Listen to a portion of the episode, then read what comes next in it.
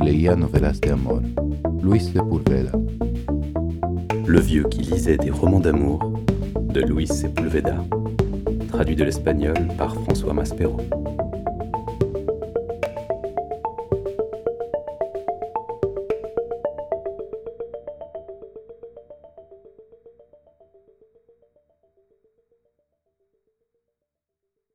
Le ciel était une panse d'âne gonflée qui pendait très bas, menaçante, au-dessus des têtes. Le vent tiède et poisseux balayait les feuilles éparses et secouait violemment les bananiers rachitiques qui ornaient la façade de la mairie. Les quelques habitants d'Alidilio, auxquels s'était joint une poignée d'aventuriers venus des environs, attendaient sur le quai leur tour de s'asseoir dans le fauteuil mobile du dentiste, le docteur Rubicondo Loacamine, qui pratiquait une étrange anesthésie verbale pour atténuer les douleurs de ses clients. Ça te fait mal? questionnait-il. Agrippés au bras du fauteuil, les patients, en guise de réponse, ouvraient des yeux immenses et transpiraient à grosses gouttes. Certains tentaient de retirer de leur bouche les mains insolentes du dentiste, afin de pouvoir lui répondre par une grossièreté bien sentie, mais il se heurtait à ses muscles puissants et à sa voix autoritaire. Tiens-toi tranquille, bordel, bas les pattes. Je sais bien que ça te fait mal, mais à qui la faute, hein? À moi? Non. Au gouvernement. Enfonce-toi ça bien dans le crâne. C'est la faute au gouvernement si tu as les dents pourries et si tu as mal. La faute au gouvernement. Les malheureux n'avaient plus qu'à se résigner en fermant les yeux ou en dodelinant de la tête. Le docteur Loacamine haïssait le gouvernement. N'importe quel gouvernement. Tous les gouvernements. Fils illégitime d'un émigrant ibérique, il tenait de lui une répulsion profonde pour tout ce qui s'apparentait à l'autorité. Mais les raisons exactes de sa haine s'étaient perdues au hasard de ses frasques de jeunesse et ces diatribes anarchisantes n'étaient plus qu'une sorte de verrue morale qui le rendait sympathique. Il vociférait contre les gouvernements successifs de la même manière que contre les gringos, qui venaient parfois des installations pétrolières du Coca, étrangers impudiques qui photographiaient sans autorisation les bouches ouvertes de ses patients. À quelques pas de là, l'équipage du sucre chargeait des régimes de bananes vertes et des sacs de café. Sur un bout du quai s'amoncelaient les caisses de bière, d'aguardiente frontera, de sel, et les bonbonnes de gaz débarquées au lever du jour. Le sucre devait appareiller dès que le dentiste aurait terminé de réparer les mâchoires, pour remonter les eaux du Nangaritsa, déboucher dans le Zamora, et après quatre jours de lente navigation, rejoindre le port fluvial d'Eldorado. Le bateau, une vieille caisse flottante mue par la volonté de son chef mécanicien, les efforts des deux costauds qui composaient l'équipage et l'obstination physique d'un antique diesel, ne devaient pas revenir avant la fin de la saison des pluies, dont le ciel en deuil annonçait l'imminence. Le docteur Rubicondo Loacamine venait deux fois par an à Elidilio, tout comme l'employé des postes, lequel n'apportait que fort rarement une lettre pour un habitant et transportait essentiellement dans sa sacoche délabrée des papiers officiels destinés aux maires ou les portraits sévères, décolorés par l'humidité, des gouvernants du moment. Du passage du bateau, les gens n'attendaient rien d'autre que le renouvellement de leurs provisions de sel, de gaz, de bière et d'aguardiente. Mais la venue du dentiste était accueillie avec soulagement, surtout par les rescapés de la malaria, fatigués de cracher les débris de leur dentition et désireux d'avoir la bouche nette de chicot, afin de pouvoir essayer l'un des dentiers étalés sur un petit tapis violet qui évoquait indiscutablement le pourpre cardinalis. Toujours vitupérant contre le gouvernement, le dentiste débarrassait leurs gencives de leurs ultimes vestiges dentaires. Après quoi, il leur ordonnait de se rincer la bouche avec de la guardiente. Maintenant, voyons.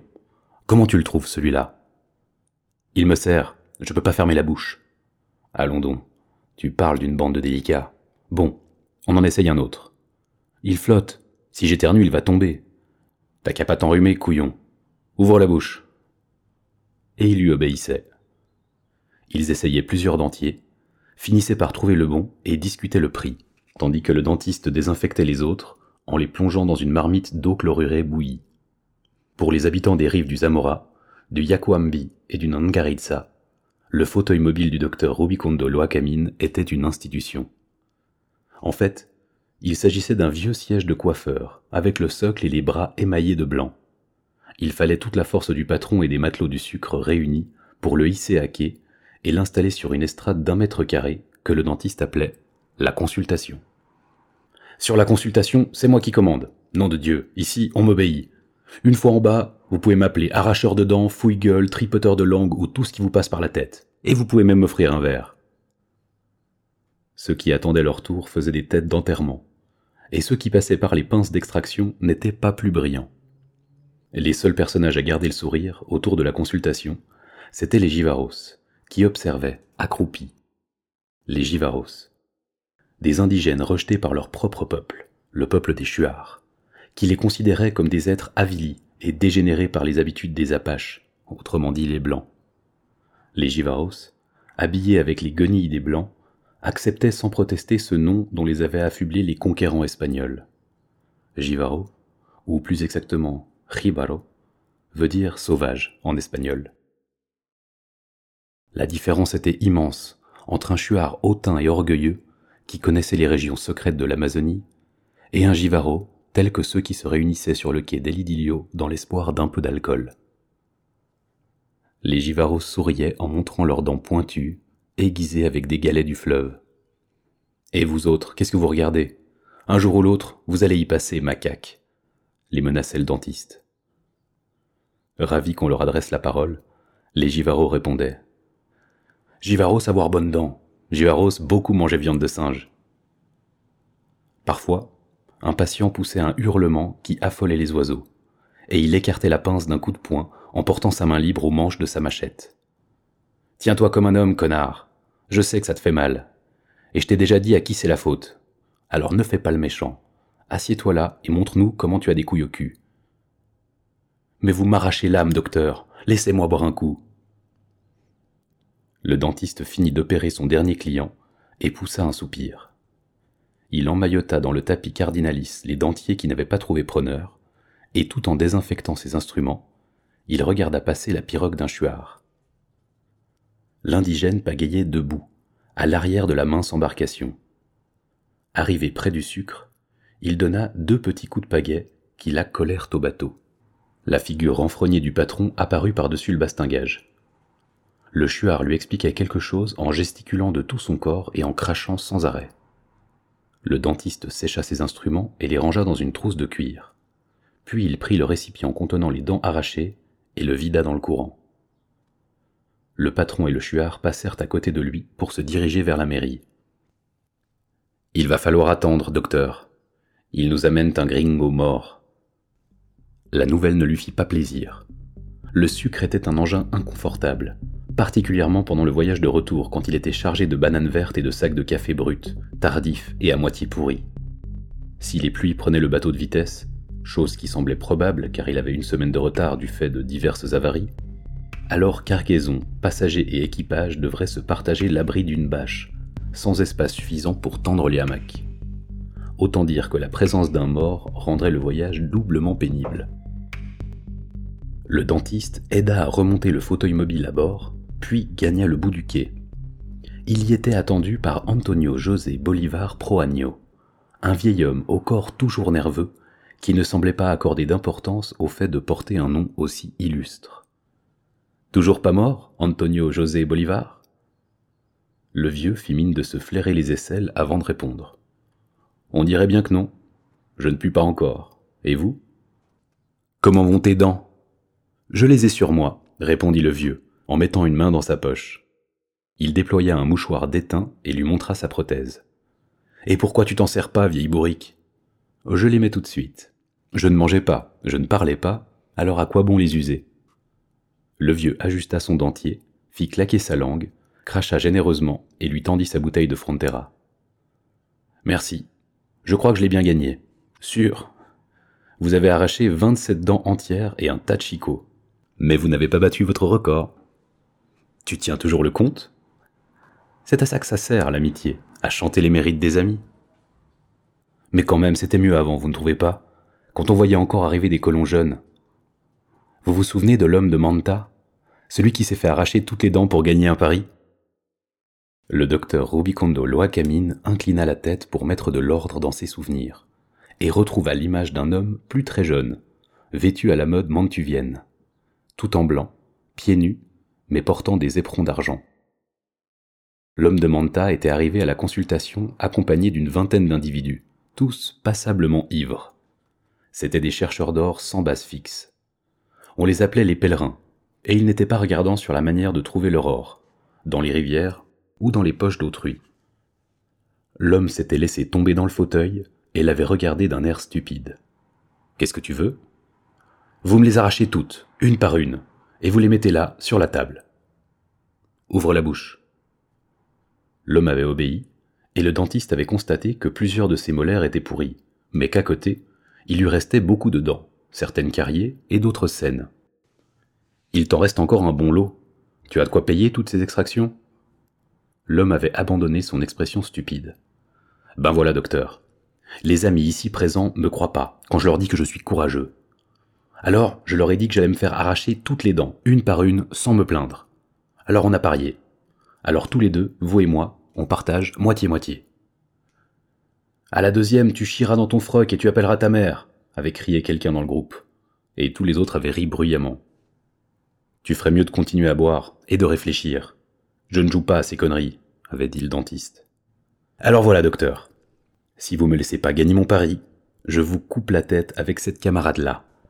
Les yeux de l'homme brillaient, tandis qu'il caressait la poignée de sa machette. Il avait bien fallu tenir le pari. L'homme avait ouvert la bouche, et le dentiste avait refait son décompte.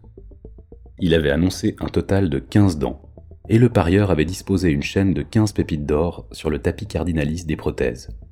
Une pour chaque dent. Les joueurs avaient couvert leur pari, pour ou contre, avec d'autres pépites. Le nombre de celles-ci augmentait considérablement à partir de la cinquième dent. L'homme s'était laissé arracher les sept premières dents sans bouger un muscle. On aurait pu entendre voler une mouche. À la huitième, une hémorragie lui avait rempli la bouche de sang. Il ne pouvait plus parler, mais il avait fait un signe pour demander une pause. Il avait craché plusieurs fois et le sang avait formé des caillots sur l'estrade.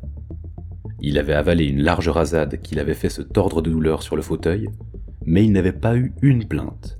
Et après un dernier crachat, il avait fait un nouveau geste pour signifier au dentiste de continuer.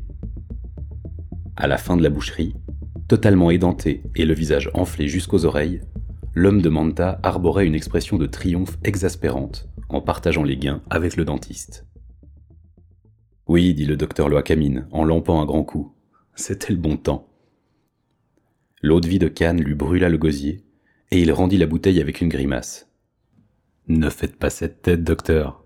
Ce machin-là tue les vers des intestins, dit Antonio José Bolivar. Mais il ne put continuer.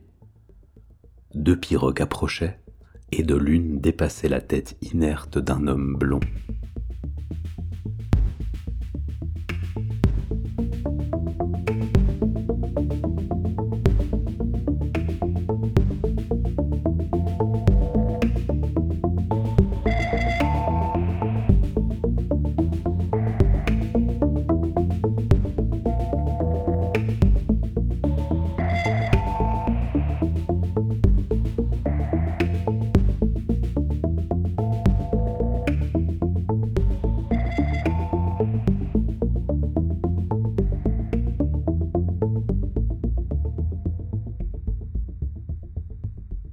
Le maire, unique fonctionnaire, autorité suprême et représentant d'un pouvoir trop lointain pour inspirer la crainte, était un personnage obèse qui transpirait continuellement.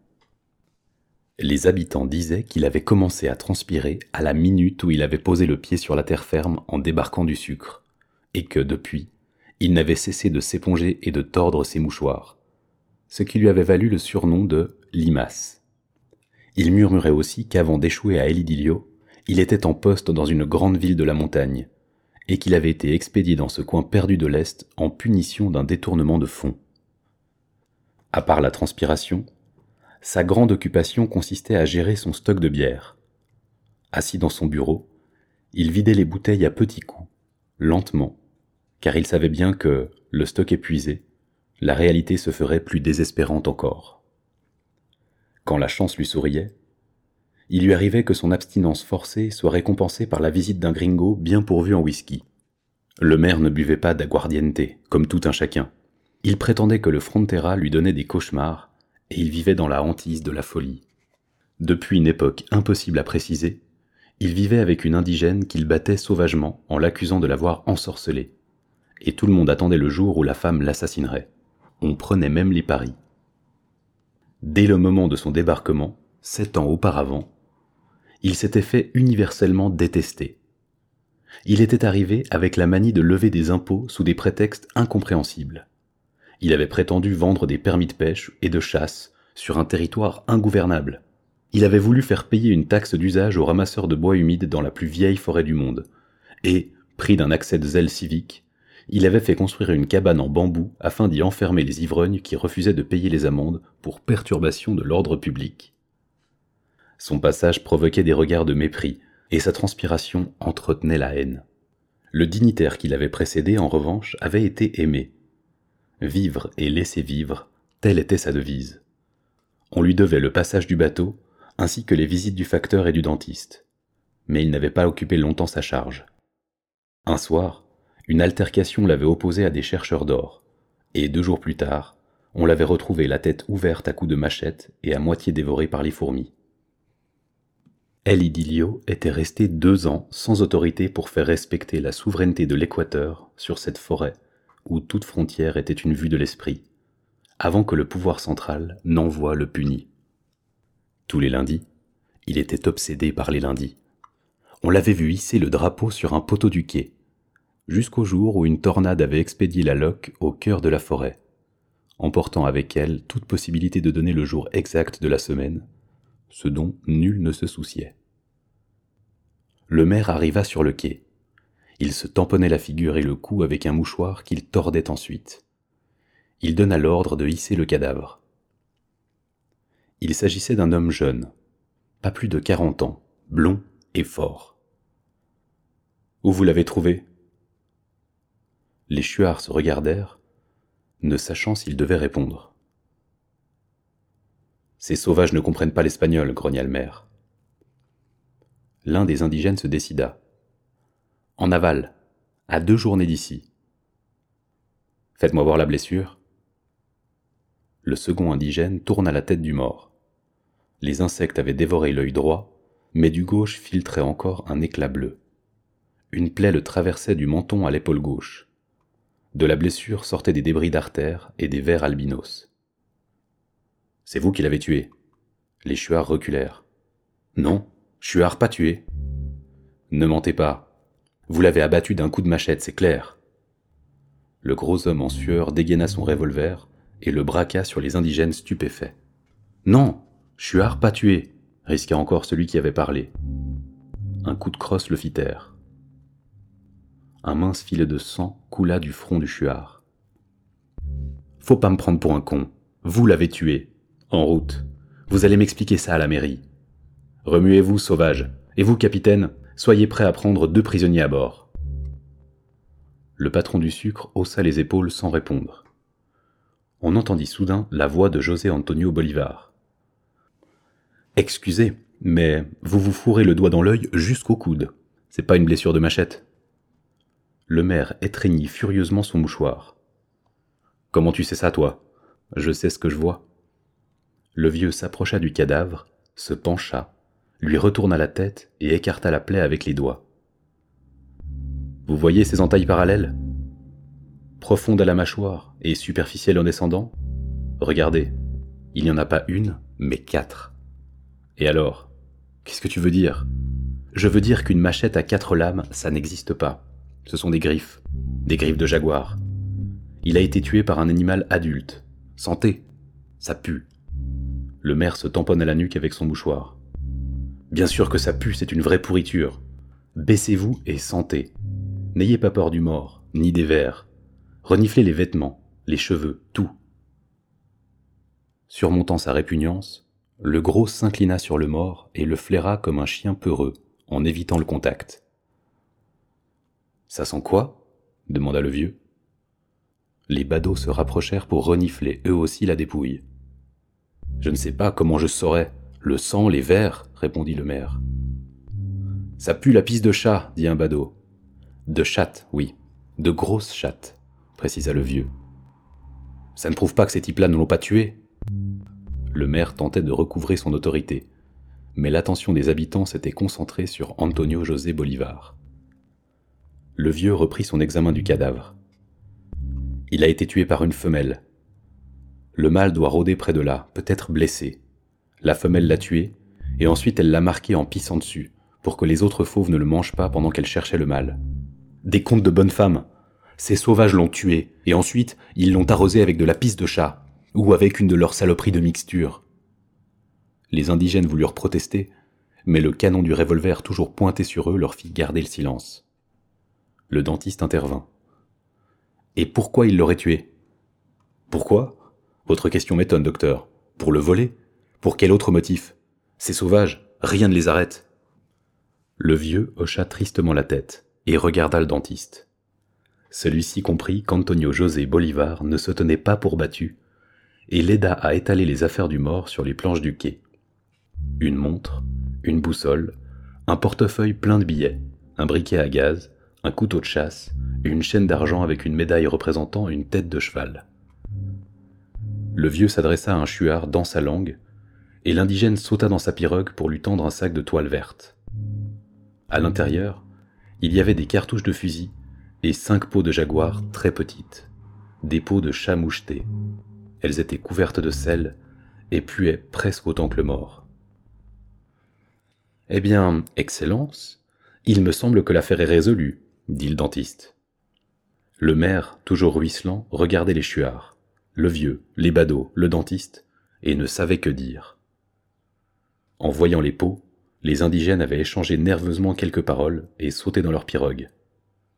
Halte Vous attendez ici que je décide. Laissez-les partir. Ils ont de bonnes raisons de le faire. Vous n'avez toujours pas compris? Le vieux regardait le maire en hochant la tête. Il prit brusquement une peau et la lui lança. Le gros en sueur la reçut avec une expression de dégoût. Réfléchissez, Excellence. Toutes ces années que vous avez passées ici, et vous n'avez rien appris? Réfléchissez. Ce fils de pute de gringo a tué les petits, et il a sûrement blessé le mâle. Regardez le ciel. Vous voyez bien que les pluies arrivent. Maintenant, représentez-vous la scène. La femelle a dû partir à la chasse pour se remplir la panse et pouvoir allaiter tranquillement pendant les premières semaines de pluie. Les petits n'étaient pas sevrés. Et le mâle est resté les garder, c'est comme ça chez les bêtes. Et c'est à ce moment que le gringo a dû les surprendre. Maintenant la femelle rôde, folle de douleur. C'est l'homme qu'elle chasse. Elle n'a certainement pas eu de mal à suivre la piste du gringo. Elle n'avait qu'à flairer l'odeur de lait qui collait au malheureux. Elle a déjà tué un homme. Elle a senti et goûté le sang humain. Et pour sa petite cervelle d'animal, tous les hommes sont les assassins de sa portée. Pour elle, nous avons tous la même odeur. Laissez les chuards s'en aller il faut qu'ils préviennent leur foyer et les foyers voisins. Chaque jour qui passe va rendre la femelle plus désespérée et plus dangereuse, et elle va chercher le sang toujours plus près des villages.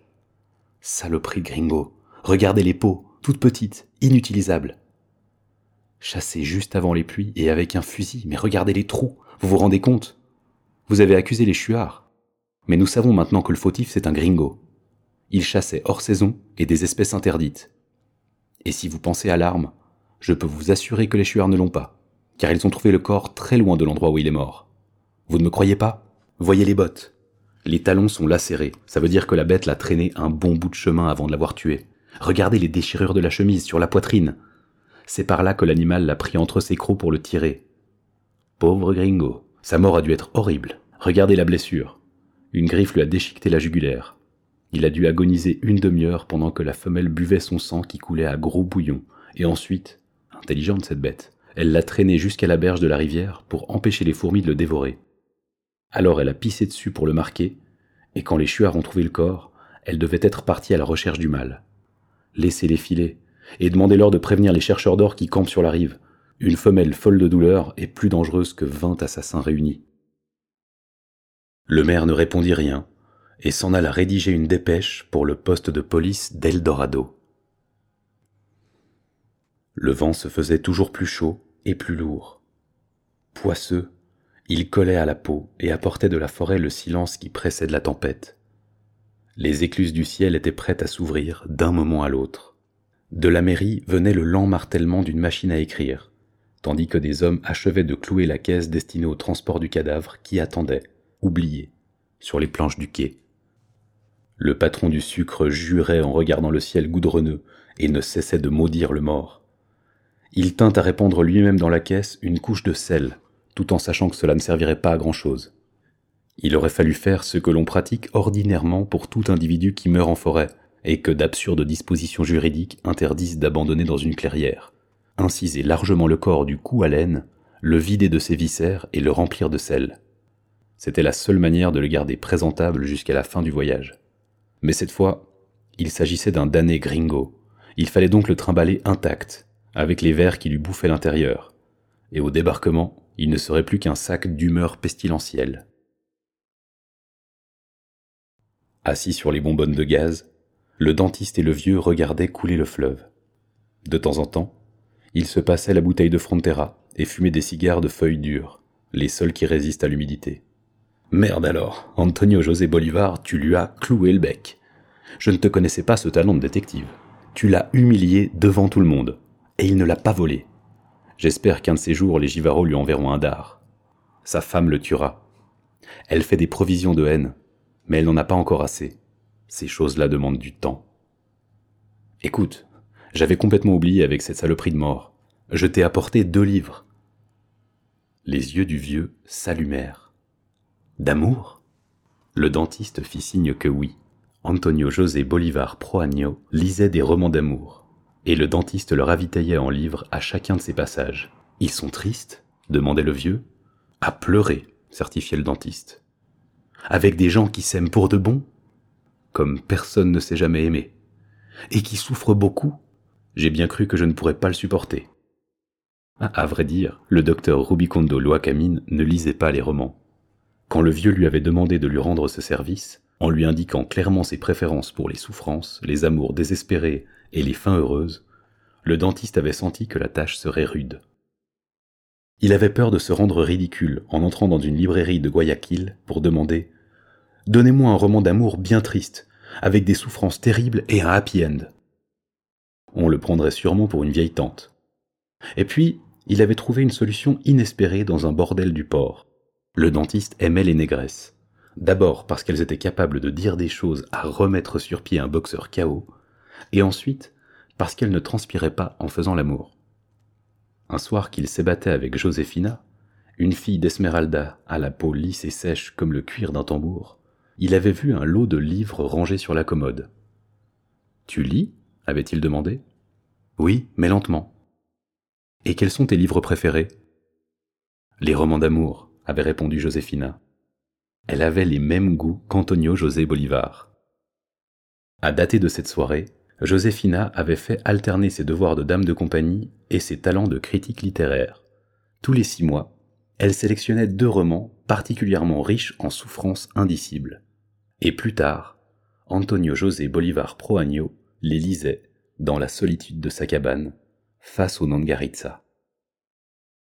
Le vieux prit les deux livres, examina les couvertures et déclara qu'il lui plaisait. Pendant ce temps, on hissait la caisse à bord et le maire surveillait la manœuvre. En voyant le dentiste, il lui dépêcha un homme. Le maire vous fait dire de ne pas oublier les taxes. Le dentiste lui tendit les billets déjà tout préparés en ajoutant Quelle idée Dis-lui que je suis un bon citoyen. L'homme retourna auprès du maire. Le gros prit les billets, les fit disparaître dans une poche et salua le dentiste en levant la main à la hauteur de son front. J'en ai plein le dos, moi, de ces taxes, commenta le vieux. Des morsures de rien du tout. Les gouvernements vivent des coups de dents qu'ils donnent aux citoyens. Et encore, nous, on a affaire à un petit roquet. Ils fumèrent et burent encore, en regardant couler l'éternité verte du fleuve. Antonio José Bolivar, je te vois pensif. Dis-moi ce qui te tracasse. Vous avez raison, cette affaire ne me plaît pas je suis sûr que la limace médite une battue, et qu'elle va faire appel à moi. Non, ça ne me plaît pas du tout. Vous avez vu la blessure? Pour un simple coup de patte. L'animal est grand, et les griffes doivent mesurer 5 cm. Une bête pareille, même affaiblie par la faim, elle doit être sacrément vigoureuse. Et puis les pluies arrivent, les traces s'effacent, et la faim les rend plus intelligents. Tu peux refuser de participer à la chasse. Tu es vieux pour des courses pareilles. Ne croyez pas ça. Des fois, j'ai même envie de me remarier. Un de ces jours, je vous ferai peut-être la surprise de vous demander d'être mon témoin. Entre nous, quel âge tu as, Antonio José Bolivar De toute manière, ça fait trop. 60 ans, d'après les papiers. Mais il faut tenir compte que je marchais déjà quand on m'a inscrit. Alors disons que je vais plutôt sur mes 70. La cloche du sucre qui annonçait le départ précipita leurs adieux. Le vieux resta sur le quai jusqu'à ce que le bateau disparaisse, happé par une bouche du fleuve. Puis il décida qu'il n'adresserait plus la parole à personne de la journée. Il ôta son dentier, l'enveloppa dans son mouchoir, et serrant les livres sur sa poitrine, se dirigea vers sa cabane.